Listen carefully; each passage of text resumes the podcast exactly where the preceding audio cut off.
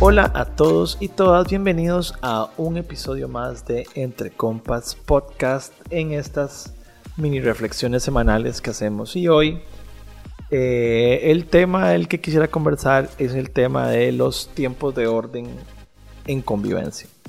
La pandemia nos obligó y nos ha obligado a la mayoría a tener que convivir o estar encerrados en una mayor convivencia de la que estábamos acostumbrados con diferentes personas, algunos en sus casas con sus padres y hermanos, algunos con sus parejas y algunos simplemente con sus roommates o amigos con los que están viviendo.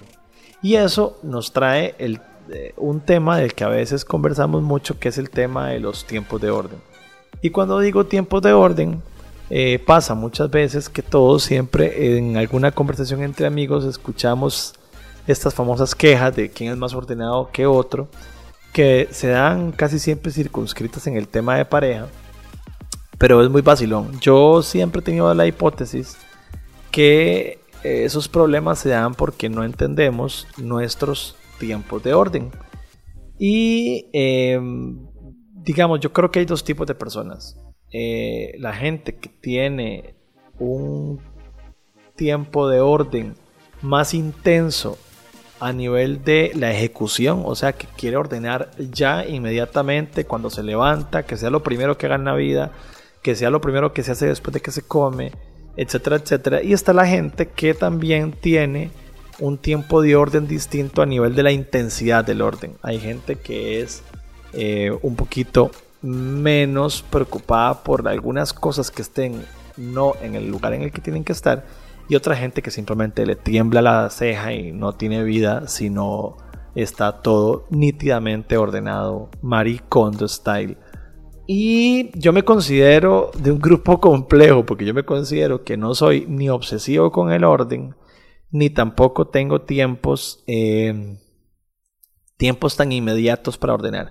Y yo creo que ahí arrancamos a mejorar nuestra convivencia, en el que definimos qué tipo de persona soy yo y cuáles son mis tiempos de orden. Y eso creo que eh, es muy importante porque casi siempre las personalidades que conviven son distintas en esto. Hay una persona que quiere ordenar más y ya, y otra persona que quiere ordenar menos y no tan ya. Yo soy del grupo este segundo que acabo de mencionar, sin decir que esto sea bien o mal, son personalidades. Al fin y al cabo, eh, lo importante aquí es cómo lograr un consenso para que esto no se convierta en un problema mayúsculo en una relación. Y cuando digo relación, repito, en cualquier tipo de relación, no solamente de pareja.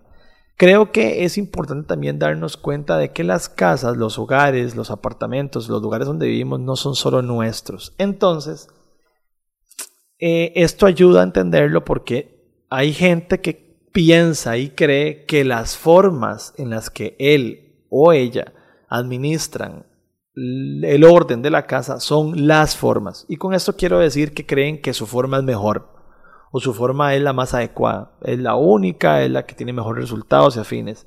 Y eso también genera a veces problemas porque no necesariamente ordenar ya y ordenar eh, apenas hagamos cualquier cosa en el día significa que implica que la casa esté más ordenada.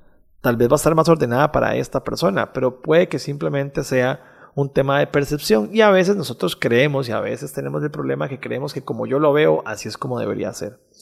Y eso también es otro punto importante en el que las personas tienen que trabajar. Entender de que un hogar se comparten entre una, dos o más personas y que hay espacios y momentos para todo y que no puede haber una digamos, yo soy un poco reacio a que la dictadura tenga que ser impuesta. Creo que todo se puede conversar.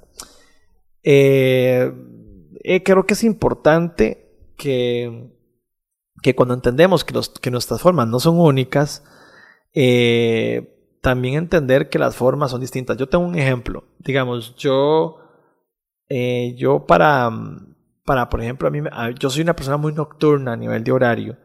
Y entonces a mí me gusta comer, hacer sobremesa, conversar, ver tele, ver una película o, hacer algo, inclusive que queden los platos y las cosas y los cubiertos aquí acomodados. Y en la noche, y a veces tiende a ser muy tarde, tengo un momento en el que me levanto y yo lavo los trastos. Eh, mi esposa es una persona a la que le gusta comer e inmediatamente acomodar y lavar y ordenar.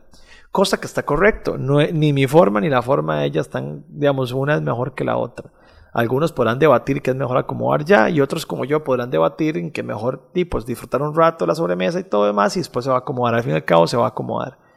A ella lo que le pasaba es que no le gustaba acostarse sabiendo que la cocina estaba desordenada y muchas veces tal vez pasó que em, entonces en esa, no sé, esa ansiedad que puede dar eh, a la hora de que no las cosas no se hacen como alguna gente quiere, digamos, ella procedía y a veces los venía y los lavaba ella antes de que yo ni siquiera tuviera la, la intención de lavarlos.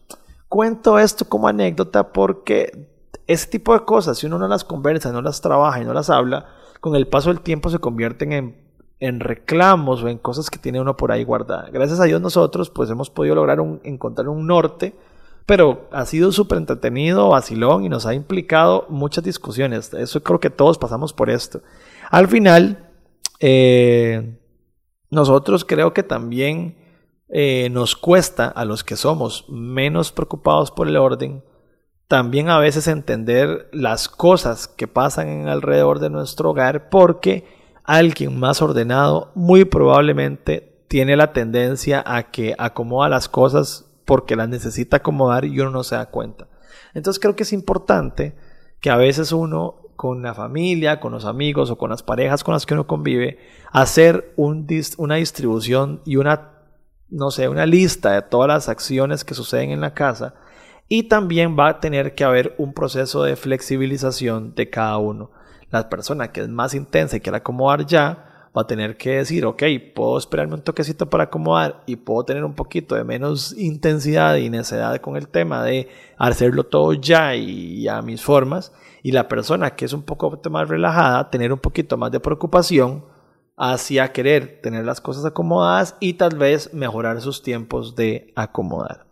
Al final, yo creo que esta pequeña y corta reflexión lo que habla es acerca de que conversemos del tema del tiempo del orden. El orden en esta pandemia se convirtió en un tema en pareja, en un tema en familia, en un tema entre amigos que viven juntos, porque nos obligaron a convivir casi que a todos a la fuerza por un periodo de tiempo que no teníamos contemplado pasar tan, tan, tan cerca. Y creo que ha sido uno de los temas que creo que todos en mesas, en conversaciones con amigos, hemos tocado acerca de lo difícil o fácil que ha sido vivir con X o Y en un 24/7. Así que, bueno, Di, yo espero que esta charla eh, los identifique y cuéntenme Tal vez me pueden contar qué han hecho ustedes para mejorar los tiempos del orden o tal vez qué hacen, cuál es la dinámica que como pareja, como amigos, como familia eh, tienen para haber logrado una eh, ecuanimidad en el, tema de que nadie se quiera morir, nadie se quiera matar y que todos vivamos en paz. Así que los dejo con esta pequeña charla, espero que les haya entretenido. Eh, como les digo, cualquier cosa me comentan, me dicen y siempre podemos hablar de diferentes cosas. Este tema lo traje a colación porque quiero mandarle un saludo a varias gente. Hoy estuve reunido con por trabajo con Marian, Diana, con Amelia, Joana y con Cristina y tuvimos una charla muy entretenida acerca de ese tipo de cosas. Y adicional también quería mandarle un saludo a María José que un día de esos mandó un mensaje súper lindo, María José Celedón, me mandó un mensaje súper lindo y me dijo que ella se escuchaba estos podcasts cuando corría, así que si estás corriendo, Mariajo, un abrazote, gracias por el boost de motivación para este proyecto que a veces cuesta mucho mantener en constancia. Un abrazo para todos, cuídense mucho y cuídense que eso no ha terminado Ojo que siguen nuevas variables y tenemos que seguir alertas. Un abrazote, nos vemos pronto, pura vida. Chao.